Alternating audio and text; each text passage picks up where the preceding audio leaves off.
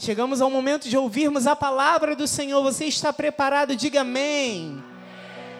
O tema dessa noite é Somos embaixadores em nome de Cristo. Enquanto você abre a sua Bíblia em 2 Coríntios 5, de 18 a 21, eu mais uma vez humildemente me coloco diante do Senhor para ser instrumento do Deus vivo, para ser canal do fluir de Deus, diminuo para que ele cresça e me coloco mais uma vez debaixo deste apostolado, debaixo dessa liderança amada, honrosa, que tem abençoado tanto o nosso coração. E me dirijo a você em nome também do nosso profeta e da nossa bispa nessa noite. E certamente o Senhor ministrará de forma profunda ao nosso coração. Diz assim a palavra do Senhor Jesus: Ora, tudo provém de Deus, que nos reconciliou consigo mesmo por, me, por meio de Cristo e nos deu o ministério da reconciliação. A saber que Deus estava em Cristo, reconciliando consigo o mundo, não imputando aos homens as suas transgressões, e nos confiou a palavra da reconciliação, de sorte que somos embaixadores em nome de Cristo, como se Deus exortasse por nosso intermédio. Em nome de Cristo, pois, rogamos que vos reconcilieis com Deus. Aquele que não conheceu o pecado, ele o fez pecado por nós, para que nele fôssemos feitos justiça de Deus. Que essa palavra fale profundamente ao nosso coração. Oremos ao Senhor Jesus. Pai amado bendito, Deus Todo-Poderoso, Senhor Jesus Cristo, único e soberano Deus. Nós nos curvamos diante da tua soberania, diante da tua majestade, diante do teu poder, diante, Senhor, da tua presença maravilhosa, para recebermos de ti nessa noite o direcionamento necessário para os nossos dias. Nos ensina no dia de hoje, Pai, o que é sermos embaixadores em nome de Cristo. Nos direciona por meio da tua palavra, fala ao nosso coração. Nós estamos desejosos em ouvir a tua voz, nos direcionando, nos guiando, nos governando e nos mostrando qual é a tua vontade para as nossas vidas nestes dias, Pai. Fala conosco nós estamos atentos à tua voz. Nosso coração nessa hora se aquieta e a nossa mente se ausenta de todos os problemas e situações que possam nos rodear. E nessa hora nos voltamos para a tua palavra, porque queremos ouvir a tua voz em o um nome de Jesus. Todo o povo de Deus que assim crê e recebe, diga amém. Glorifica ao Senhor com um lindo aplauso. Muito obrigado, meu amigo querido. Aleluia. Glória a Deus. Nação santa, diga amém. Povo adquirido, eleitos e predestinados, sacerdotes reais.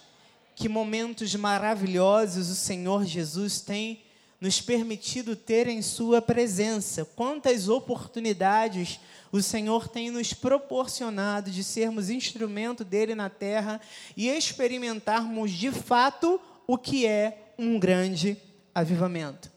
Me acompanha na sua apostila, por favor. Num tempo onde se multiplicam os ensinos falaciosos, doutrinas mentirosas, evangelhos progressistas, é necessário que se levante um povo consciente do seu chamado e da responsabilidade de ser um embaixador em nome de Cristo e pregar o evangelho a toda criatura não importando as consequências. Então, esse é um momento de coragem. Amém? Esse é um momento de coragem. Amém? Porque Deus não nos deu espírito de covardia, mas poder, amor e moderação, equilíbrio, uma mente sã. Deus seja louvado e glorificado por esse momento. Vamos contextualizar um pouco aquilo que nós acabamos de ler em 2 Coríntios 5. Paulo nos ensina, através dessa carta aos Coríntios, a respeito da responsabilidade de um embaixador de Cristo. Qual é essa responsabilidade? Levar o ministério da reconciliação aos corações necessitados. Ele diz que tudo provém de Deus. Coloca para mim, por favor, Joás, versículo 18. Tudo provém de Deus. Ou seja, ele mesmo toma a iniciativa da redenção. Ele mantém essa iniciativa e ele faz com que ela se cumpra plenamente. E confia a nós, confia a nós a missão de levar esse ministério a outros. Então, nós que fomos contemplados pela reconciliação divina, temos o privilégio e a obrigação de sermos arautos e instrumentos nas mãos de Deus para ministrar a mensagem da reconciliação ao mundo inteiro. Lembra que nós falamos? Ide por todo mundo e pregai o evangelho a toda. Esse é o nosso chamado. E olha que obra mar maravilhosa. Deus tomou Versículo 21, por favor. Deus tomou aquele que não tinha pecado e o fez pecado por nós. Cristo, o único inteiramente justo, tomou sobre si o nosso pecado, suportou o castigo que nós merecíamos. E através de uma troca maravilhosa, ele nos tornou possível receber a sua justiça e por meio dela a reconciliação. Eleitos, a nossa justificação só se dá em Cristo, e isso é um benefício dessa graça que nos alcançou. Essa graça nos confiou uma responsabilidade de sermos arautos do Rei, despenseiros de uma nova aliança anunciadores do evangelho da paz. Nós somos embaixadores de Cristo. Nós somos embaixadores de Cristo. Essa é a missão que nós carregamos, mas antes, antes de nós entrarmos profundamente nesse assunto, o que é um embaixador? O que ele faz? Por favor, Joás. Em resumo, um embaixador é uma categoria das mais importantes, um grau elevado, quem representa diplomaticamente um Estado junto a outro Estado ou junto a um órgão internacional, representante diplomático, é um representante diplomático. O embaixador é aquele que representa a autoridade máxima de um país no exterior. Esse cargo ele é indicado apenas pelo presidente da República. E o embaixador é responsável por chefiar a missão diplomática de seu país de origem e detém plenos poderes para representar a sua nação, contando com privilégios e imunidades internacionais previstos na Convenção de Viena sobre Relações Diplomáticas. Também é função do embaixador informar o governo do seu país sobre os acontecimentos da nação estrangeira e promover relações amistosas, diplomáticas, a fim de melhorar vínculos econômicos, culturais, científicos entre os dois estados. Então, ser um embaixador em nome de Cristo não é qualquer coisa. Eu acabei de ler diversas atribuições daquilo que significa um embaixador para o mundo. Então, ser embaixador em nome de Cristo é ser um construtor de pontes entre Deus e o homem. É cumprir o ID, é indicar a toda criatura o caminho da reconciliação com Deus. Olha a responsabilidade que está sobre as nossas mãos, sobre as nossas vidas. É um grau elevado da nossa chamada, porque nós representamos diplomaticamente o reino dos céus. Nós somos representantes do Senhor dos Senhores. E Ele mesmo nos indicou para este cargo. Ele mesmo nos indicou para este serviço e Ele nos dotou de plenos poderes. Ele nos dotou de imunidade espiritual para representá-lo aqui na terra. A nossa função, eleitos, é interceder pelo nosso território, é cobrir o nosso território de oração, é pregar a palavra, seja quem for, é promover reconciliação, é contribuir com o avanço do reino de Cristo sobre a face dessa terra. Paulo entendia esta realidade. E é por isso que ele vai pedir aos Efésios que intercedam por ele. Vamos ver em Efésios 6, 18 a 20 com toda oração e súplica, orando em todo tempo no Espírito, e para isto vigiando com toda perseverança e súplica por todos os santos, e também por mim, para que me seja dada no abrir da minha boca a palavra, para com intrepidez fazer conhecido o ministério, o mistério do Evangelho pelo qual sou embaixador em cadeias, para que Cristo, para que em Cristo eu seja usado para falar como me cumpre fazê-lo. Então veja, Paulo confirma aqui aquilo que ele disse aos coríntios: nós compartilhamos, eleitos, desse mesmo ofício. Nós temos sobre nós essa mesma responsabilidade. Nós somos portadores da mensagem de Cristo. Nós somos seus representantes. Como Paulo disse aos Efésios, um bom embaixador está sempre em oração e vigilância. Porque ele entende que representar o rei não é uma responsabilidade como qualquer outra.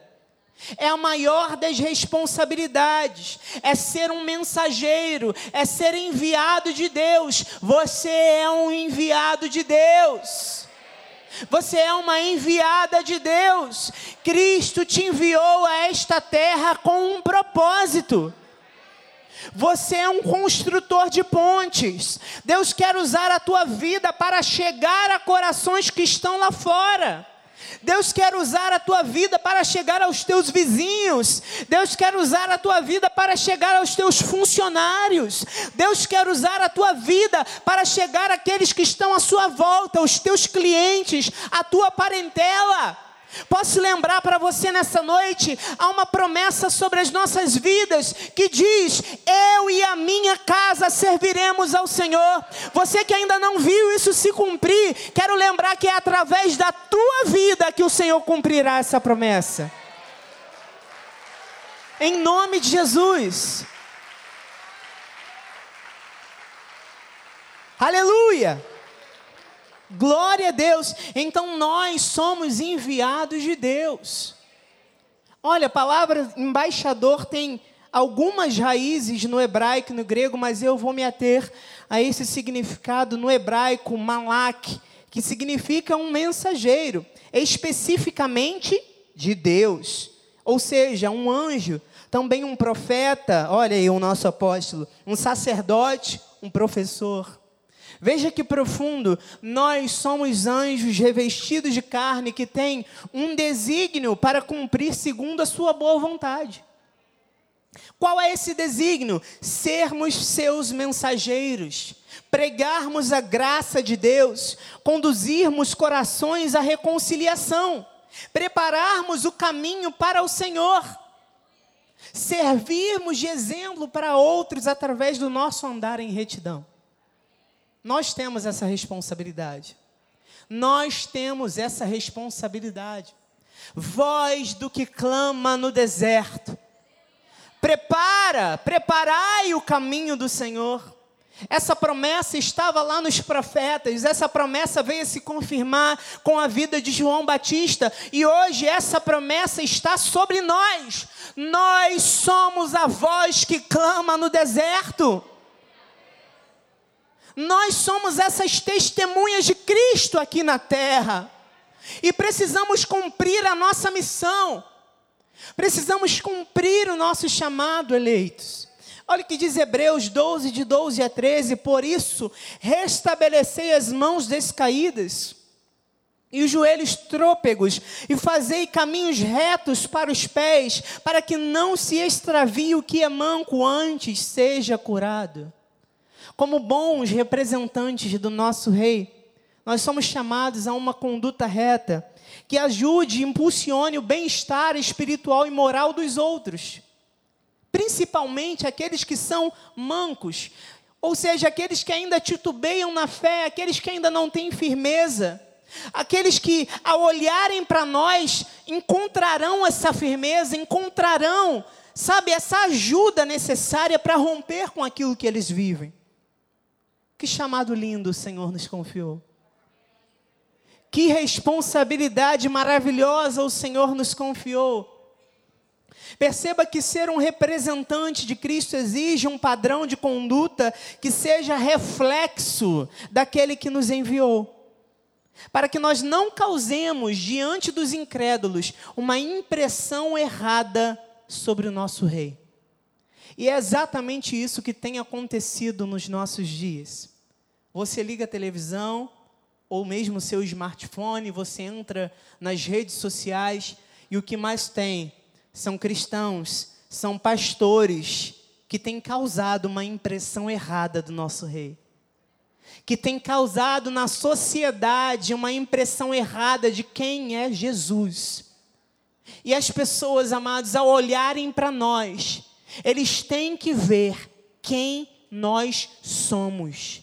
Eles têm que perceber a quem nós pertencemos. Eles precisam ter a impressão correta do nosso rei. E é essa pergunta que eu preciso me fazer, nós precisamos nos fazer todos os dias. Quando as pessoas olham para mim, elas veem Cristo. Quando as pessoas olham para o meu comportamento, para o meu proceder, quando as pessoas olham para a forma como eu falo, elas veem Cristo? Elas veem Jesus?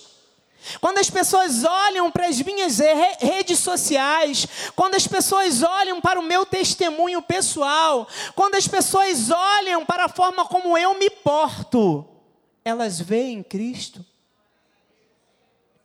Quando eu era pequeno, e nós visitávamos a casa da minha avó lá em São João de Meriti, a vizinhança toda me chamava de Maurinho. Maurinho, Mauro é o meu pai. E a vizinhança toda me chamava de Maurinho. E aí, Maurinho, e aí, Maurinho, e aí, Maurinho. Por quê? Porque eu me pareço com meu pai. Nós precisamos parecer com nosso pai. Nós precisamos parecer com o nosso pai, igreja. Nós aprendemos no domingo que nós fomos chamados a manifestar através da nossa vida e testemunho pessoal o bom perfume de Cristo.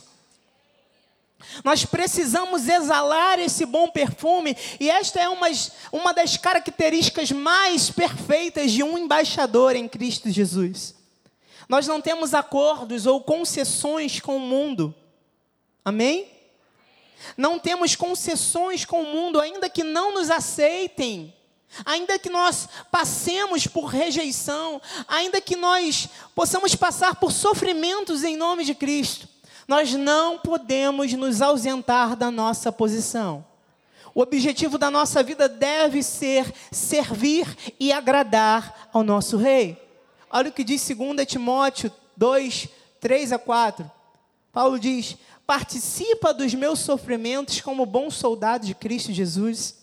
Nenhum soldado em serviço se envolve em negócios dessa vida, porque o seu objetivo é satisfazer aquele que o arregimentou. Um embaixador de Cristo não é alguém amado pelo mundo. É alguém que tem crédito com Deus. É um bom servo. Ele é fiel, ela é fiel. Ele não tem medo, ela não tem medo de pregar a verdade. Ainda que isso envolva ser malquisto, ainda que isso envolva ser mal visto, ainda que isso envolva perder popularidade, perder amigos, ser visto como alguém fundamentalista, autoritário, ditador, nós ficamos com a Bíblia nós ficamos com o que a Bíblia diz. E nós nos posicionamos contra todo tipo de ensino contrário àquilo que nós recebemos desse altar. Nós rejeitamos, posso falar por você nessa hora? Nós rejeitamos os ensinos de demônios. Porque olha o que diz a palavra do Senhor em 1 Timóteo 4, 1 e 2. Ora, o Espírito afirma expressamente que nos últimos tempos alguns apostatarão da fé, por obedecerem a espíritos enganadores, a ensinos de demônios, pela hipocrisia dos que falam mentiras e têm cauterizado a própria consciência. Olha que forte isso. O Espírito tem exigido dos seus embaixadores, nesses últimos dias, um posicionamento firme. Diante das mentiras que têm imperado nesse tempo, porque chamadas igrejas, chamados pastores se corromperam e hoje têm cauterizado a própria consciência e se tornaram tão insensíveis espiritualmente que não percebem a livre atuação de Satanás em seus ministérios e vidas. Negam a Cristo através das suas ações, vivem de mentiras, levam mais e mais almas ao abismo.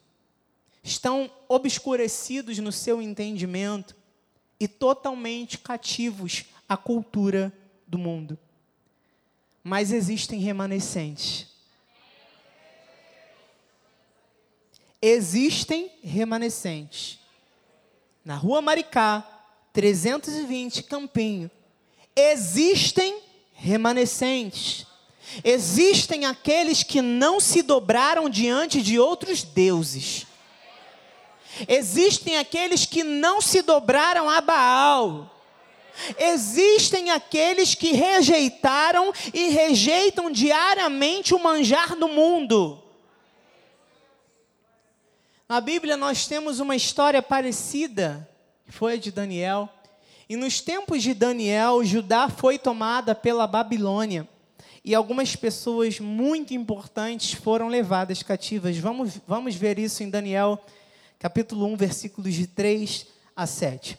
Disse o rei Aspenaz, chefe dos, dos seus eunucos, uh, que trouxesse alguns dos filhos de Israel tanto da linhagem real quanto dos nobres, jovens sem nenhum defeito, de boa aparência, instruídos em toda sabedoria, doutos em ciência, versados no conhecimento, e que fossem competentes para assistirem no palácio do rei e lhes ensinasse a cultura e a língua dos caldeus. Então, ah, Judá foi sitiada, foi tomada pela Babilônia, e o rei pediu a Aspenai, o chefe dos seus eunucos, que separasse algum dos melhores jovens para ele.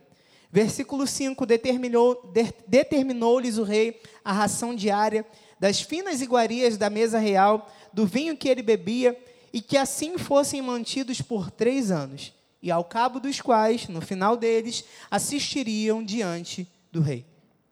Entre eles se achavam dos filhos de Judá, Daniel, Ananias, Misael e Azarias. O chefe dos eunucos lhes pôs outros nomes, a saber, a Daniel, o de Beltesazar, a Ananias, o de Sadraque, de Misael, o de Mesaque, e Azarias, o de Abdineu. Em primeiro lugar, vamos lá, amados. Os filhos de Israel que foram levados não eram pessoas comuns. Eram da linhagem real, eram nobres. E por que não dizer embaixadores? Homens jovens, jovens, ênfase aqui nos jovens, que pudessem ser manipulados e ensinados na cultura dos caldeus. Parece alguma coisa com relação a hoje ou não parece nada, né? Com os nossos dias. Eleitos, o inimigo quer tirar embaixadores das suas posições e cativar as suas mentes. Eles não foram levados amarrados, eles não foram levados presos. Não havia correntes. A Bíblia não menciona isso. Eles, eles não estavam aprisionados, eles estavam cativos. E é isso que o mundo quer fazer hoje, e principalmente com os nossos jovens. E veja que até os nomes dos jovens foram mudados, a identidade deles foi alterada. Olha o que a sociedade faz através da ideologia de gênero. é corromper a identidade, é mudar o nome, é mudar a história, abortar ministérios. É a mesma coisa que passaram Daniel e seus amigos. Então, amados, fico alerta. Hoje, o que a nossa sociedade quer é dominar a mente dos jovens, crianças e jovens, mas hoje especificamente jovens.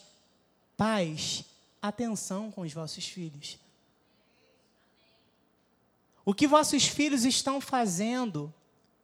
O que vossos filhos estão assistindo nos seus telefones? Pais, seu filho não pode sair da sua casa sem que você saiba para onde vai, aonde vai, com quem vai. Não pode. Não pode, amados. Sabe para quê? Porque amanhã, para que não chegue amanhã e a gente chore. Ah, meu Deus. Eu poderia ter feito alguma coisa e não fiz. Eu sou de uma criação que é assim, o seguinte, e os meus pais me ensinaram assim muito bem, meu pai e a minha mãe. Enquanto eu estava dentro da casa deles, a regra era deles. Eu não tinha vontade, eu não tinha desejo, eu não tinha aquilo que eu queria, era aquilo que eles queriam. Porque isso é prisão? Não, eles são autoridade. E eles me ensinaram dessa forma, a respeitar autoridades. Nós aprendemos assim, eu e a minha irmã, dentro da casa dos meus pais, quem manda são eles. Hoje eu e a minha irmã temos a nossa casa, dentro da nossa casa mandamos nós, mas enquanto estávamos solteiros dentro da casa dos nossos pais, ainda com vinte e poucos anos, quem mandava eram os nossos pais. Essa tem que ser a tua postura, irmão, minha irmã. Estou falando isso porque nós lidamos com jovens, eu e a minha esposa, e nós precisamos tratar sobre isso aqui. São muitas situações que a gente enfrenta e muitas vezes a gente se pergunta: meu Deus, onde está esse pai? Onde está essa mãe? É necessário que um pai e uma mãe se posicionem em Cristo. Como autoridade, não, aqui dentro da minha casa o inimigo não vai ter vez. Eu me posiciono. Lembra de Débora? Eu, Débora, me posicionei como mãe em Israel. Então você, mãe, se posicione dentro do seu lar. Você, pai, se posicione dentro do seu lar. Não permita que o inimigo tenha vez na vida dos nossos jovens. Não permita que o inimigo tenha vez na vida dos nossos filhos. Não permita que o inimigo tenha vez na vida das nossas crianças. Essa responsabilidade está nas suas mãos. E Deus te chama a esse posicionamento. Então o mundo, ele quer corromper a identidade. Ele quer abortar ministérios. A estratégia do inimigo é sempre a mesma, só muda a roupagem. Mas a Bíblia diz, versículos 8 e 9 de Daniel 1: Resolveu Daniel firmemente não se contaminar com as finas iguarias do rei, nem com o vinho que ele bebia. Então pediu ao chefe dos eunucos que lhe permitisse não contaminar-se. Ora, Deus concedeu a Daniel misericórdia e compreensão da parte do chefe dos eunucos. Perceba que o conhecimento de Deus, o conhecimento das Escrituras, blindou a mente de Daniel, blindou a mente daqueles jovens. Daniel decide que não vai se contaminar, ele decide no seu coração, ele decide na sua mente, que não vai contaminar as suas intenções. Mas a Bíblia diz que não é qualquer decisão, ele decidiu firmemente. Ele decidiu firmemente. Ele podia comer o que estava previsto na dieta do rei? Podia. Sim, ele podia, mas as mãos que prepararam e a forma como foi preparada não eram santas. Olha o que diz a palavra em 1 Coríntios 6,12: Todas as coisas me são lícitas, mas nem todas convêm. Todas me são lícitas, todas as coisas, mas eu não me deixarei dominar por nenhuma delas. Nós, como embaixadores, não podemos nos alimentar de qualquer coisa. Não podemos adquirir qualquer conhecimento. Daniel sabia disso. Esse foi também o meu posicionamento quando eu pisei meus, meus pés pela primeira vez na UFRJ, que é a faculdade da qual, na qual eu me formei. E eu pensei comigo, eu posso até adquirir conhecimento nesse lugar. Mas se fere os meus princípios, não vai entrar na minha dieta. Não vou me alimentar. A Bíblia diz que Daniel decidiu firmemente. Ele não sabia se haveria alguma sentença para ele por conta da sua decisão. Ele não sabia se haveria algum tipo de problema, mas mesmo assim ele decidiu não se contaminar. Se o nosso coração é firme para se manter em santidade e obediência, o Senhor nos honra. E Deus deu graça, diz a palavra que Deus deu graça e favor a Daniel por causa da sua decisão. A tentação foi firme, mas o homem interior de Daniel era forte. Então, abençoados, há pessoas que não conseguem andar em retidão, simplesmente não conseguem, não têm firmeza no seu cristianismo, não conseguem andar em retidão, são inconstantes, são levados por todo vento de doutrina e dizem que a razão disso é o tamanho da, da tentação. Ah, a tentação foi grande, bispo. A tentação foi grande, a tribulação tem sido tão grande. Mas não é a tribulação que é grande. Não é a cadeia que é forte. É o homem interior que anda fraco. Não vos sobreveio, diz a palavra, não vos sobreveio tentação que não fosse humana. Mas Deus é fiel e não permitirá que sejais tentados além das vossas forças. Pelo contrário, com a tribulação, ele proverá, com a tentação, ele proverá juntamente o escape, de fato, de modo que a possais suportar. Eu quero declarar e me dirigir a você que está nessa hora pela internet e diz: Olha, eu estou enfrentando situações que eu não consigo, que eu não dou conta. Eu quero declarar sobre a sua vida que você vai suportar. Que você vai atravessar mais essa e você vai testemunhar aquilo que Deus fez na sua vida em nome de Jesus. E Paulo, ele orou pelos Efésios para que eles fossem também fortalecidos com poder mediante o Espírito no homem interior. E essa precisa também ser a nossa oração diária. Cada um de nós tem aí na sua mente, conhece alguém que se perdeu dos caminhos do Senhor. Qual é a nossa oração? Me ensine uma oração eficaz. Está na Bíblia, amados. Senhor, em nome de Jesus, fortalece essa alma, fortalece, essa, fortalece esse homem interior para que essa pessoa possa romper com essa vida de erro e volte para os teus caminhos. E seja como Daniel, e que Deus levante, amém, igreja, no nosso tempo, mais pessoas como Daniel que decidam firmemente não se contaminar. E a palavra segue dizendo nos versículos de 15 a 20 de Daniel 1: No fim dos dez dias a sua aparência era melhor Estavam eles mais robustos do que todos os jovens que comiam das finas iguarias do rei.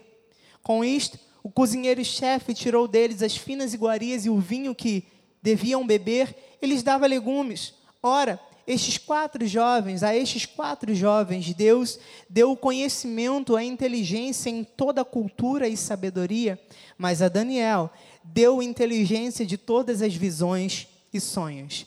Vencido o tempo, determinado pelo rei para que os trouxessem. O chefe dos eunucos os trouxe à presença de Nabucodonosor.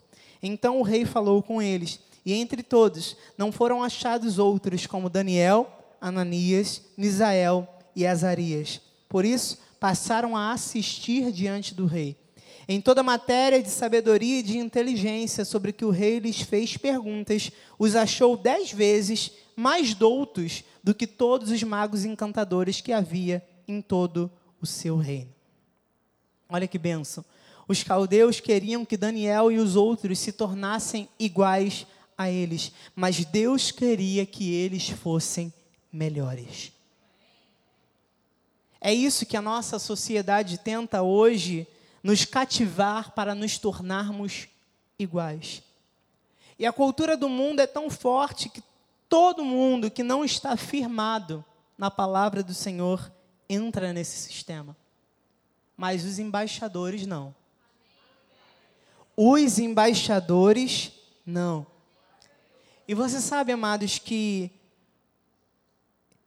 a forma como esse espírito babilônico convence jovens, homens e mulheres negros, as pessoas que têm um pouco mais também de dificuldade na sua sexualidade, sabe como convencem? Dizendo: nós não somos diferentes, nós somos iguais. Não há distinção entre nós. Todos somos livres para ser o que bem entendermos.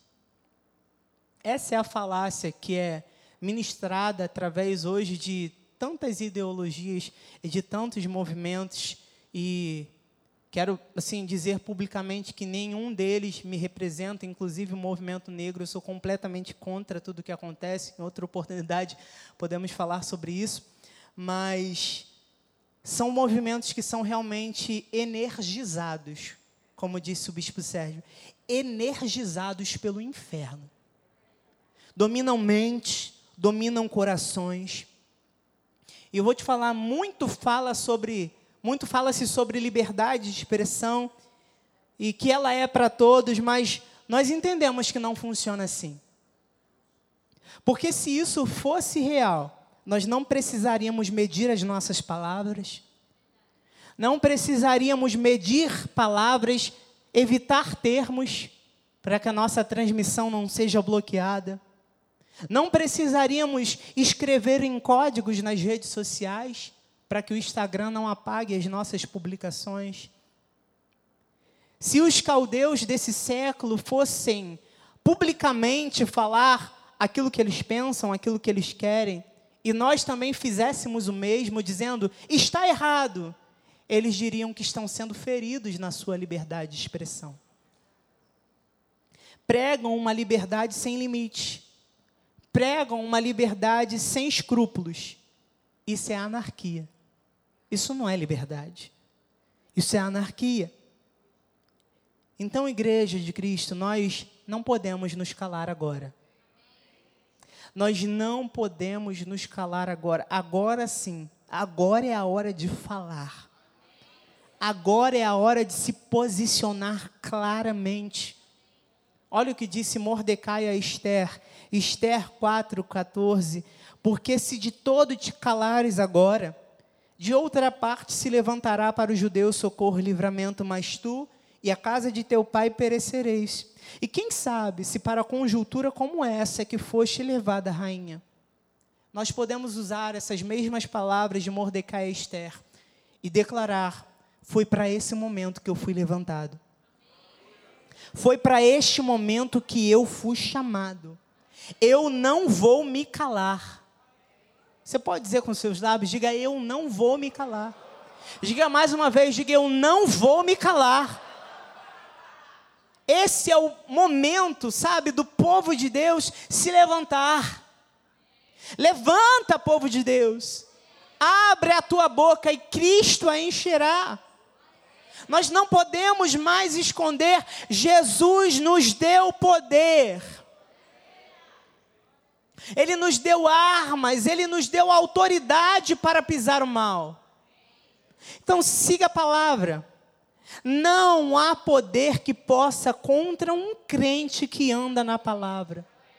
Contra um crente que se posiciona como embaixador. Deus quer exortar através dos seus embaixadores. 2 Coríntios 5, 20, de sorte que somos embaixadores em nome de Cristo, como se Deus exortasse por nosso intermédio. Em nome de Cristo, pois, exortamos, rogamos que vos reconcilieis com Deus. Esse exortar vem do grego parakalel. Você já sabe, nós já falamos, nosso profeta já falou muito sobre isso aqui. Que significa convidar, convocar, conclamar, implorar, suplicar, urgentemente pedir, exortar, aconselhar com urgência, encorajar, admoestar, confortar. A palavra de convite, através da qual Deus convoca os homens, é transmitida através dos seus embaixadores. Ser exortado por Deus, ouça isso, equivale em espírito ao assim diz o Senhor. Eleitos de Deus, o Senhor quer falar ao mundo através de nós. Com amor, diga amém. Com mansidão, diga amém com domínio próprio, com todo o fruto do Espírito moldando as nossas atitudes e palavras, mas sem nunca deixar de dizer o que precisa ser dito, sem nunca deixar de dizer a verdade. E ouça isso, nós estamos chegando ao final, não podemos suavizar o Evangelho. Nós não podemos adaptá-lo para que ele não ofenda quem quer viver no erro, quem quer viver no pecado. O amor de Cristo constrange, não para deixar o homem ofendido, mas para que ele mude o seu proceder. Então, ainda que a verdade ofenda, ela precisa ser dita. Ela precisa ser pregada. E nós, como sacerdotes, como embaixadores de Cristo, queremos hoje dizer a você que se afastou, mas que nos acompanha nessa hora: até quando você vai tentar ser igual ao mundo? Até quando você vai tentar aprender a cultura dos caldeus? Você não vê que é diferente? Você não vê que essa tristeza e esse vazio que toma a sua alma é por causa disso? Você não foi chamado para o mundo. A tua vida não foi consagrada para isso. Volte para casa. Venha como estás. Cristo te chama, Ele te espera. Bispo, eu tenho que resolver algumas coisas. Não vem, não resolva nada. Venha correndo. Cristo te espera. Ele se encarregará de resolver as tuas pendências. Ele se encarrega de limpar as tuas feridas. Nós estamos te esperando com um sorriso nos lábios, como um exército de samaritanos, prontos a te ajudar nessa tua batalha do teu espírito contra a tua carne. Então volte, em nome de Jesus. Eu quero terminar dando esse exemplo de Daniel e dos seus amigos. Entre todos eles, não foi achado ninguém igual a eles. Eles eram dez vezes mais inteligentes, mais preparados, mais entendidos. E eu quero declarar que o melhor profissional da sua área será você. O melhor funcionário será você. O melhor chefe será você. O melhor pai será você. O melhor mãe será você o melhor filho, o melhor servo, o melhor amigo de Deus será você, porque você decidiu firmemente não se contaminar.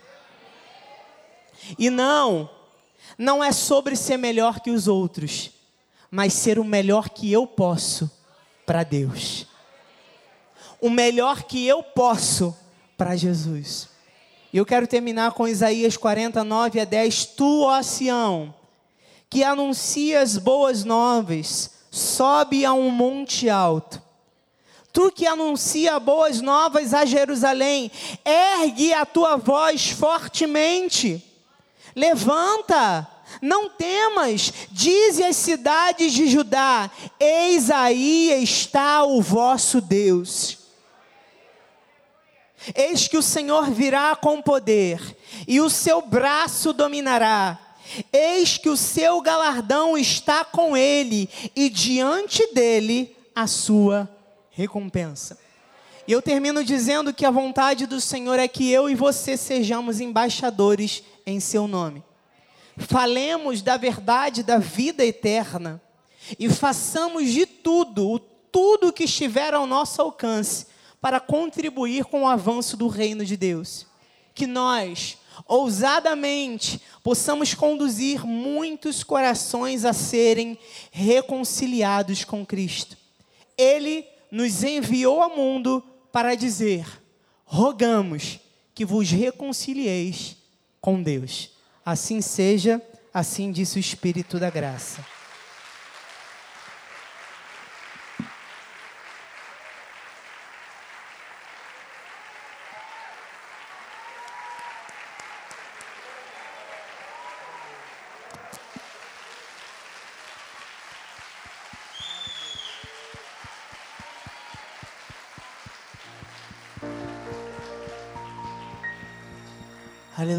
Pode ficar de pé aí no seu lugar, no salto de glória. Obrigado, Senhor. Obrigado por essa noite tão maravilhosa na tua presença, Senhor. Obrigado, Senhor, pela oportunidade de sermos ministrados por essa palavra. Senhor, o nosso coração nessa hora está vibrando.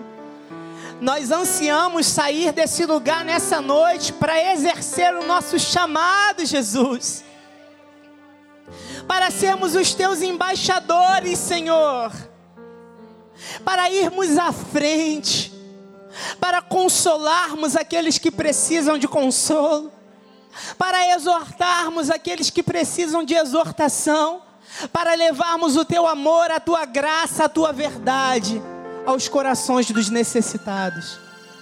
E nós queremos dizer como igreja: eis-nos aqui, Senhor. Usa a nossa vida Use o nosso coração, use o nosso intelecto, use os nossos dons, use os nossos talentos, use a nossa vida, Senhor, para falar ao mundo, para falar a pessoas que estão ao nosso redor. Nos dá, Senhor, uma ousadia no falar, uma ousadia para pregar a tua palavra, Senhor uma ousadia para romper até mesmo, Senhor, com a timidez, Senhor, e falar da tua graça corações necessitados, Senhor. Eis-nos aqui, Senhor. Fala conosco em nome de Jesus, Senhor. Eis-nos aqui, Jesus. Mostra a tua glória. Opera diante dos nossos olhos, Senhor. Eis-nos aqui usa a nossa vida, eis-nos aqui, usa a nossa vida, Senhor, em nome de Jesus. Nós estamos aqui para ouvir a tua voz, para seguir o teu chamado para as nossas vidas, em nome de Jesus. E nós declaramos também, Senhor, que nós não tememos a afronta do inimigo, nós não tememos o mal, nós não tememos os contra-ataques, Senhor enquanto abrirmos os nossos lábios, enquanto realizarmos a tua obra, o Senhor, como muro de fogo, estará cuidando de nós. Senhor, nós saímos daqui, Pai, prontos para exercer, exercermos o nosso chamado, Pai pronto para liberarmos, Senhor, das nossas vidas os nossos dons e talentos que são teus, Senhor. Nós saímos daqui prontos, Pai, para abrirmos os nossos lábios, Senhor, e transformarmos temperados com sal, temperados, Senhor, prontos para liberarmos, Senhor, das nossas vidas os teus frutos já liberados sobre nós, Pai. Nós saímos daqui protegidos de todo mal, certos, Pai, que o Senhor é o nosso guarda e onde os nossos pés pisarem, como embaixadores, nós levaremos a verdade. Nós pedimos, Senhor, que os teus anjos estejam ao nosso redor agora, Pai, nos levando em segurança aos nossos lares e nos guardando de todo mal, Senhor. Nós saímos daqui ainda mais cheios da coragem, ainda mais cheios de intrepidez, ainda mais cheios de ousadia, certos, Senhor, que nenhum mal, nenhum mal pode sobre as nossas vidas. E você que já recebeu dessa coragem, você que já recebeu dessa ousadia, diga amém. Nós saímos daqui ainda mais firmes. Nós saímos daqui certos que não iremos nos calar. Então diga: nós não vamos nos calar. Eu não vou me calar. Em nome de Jesus.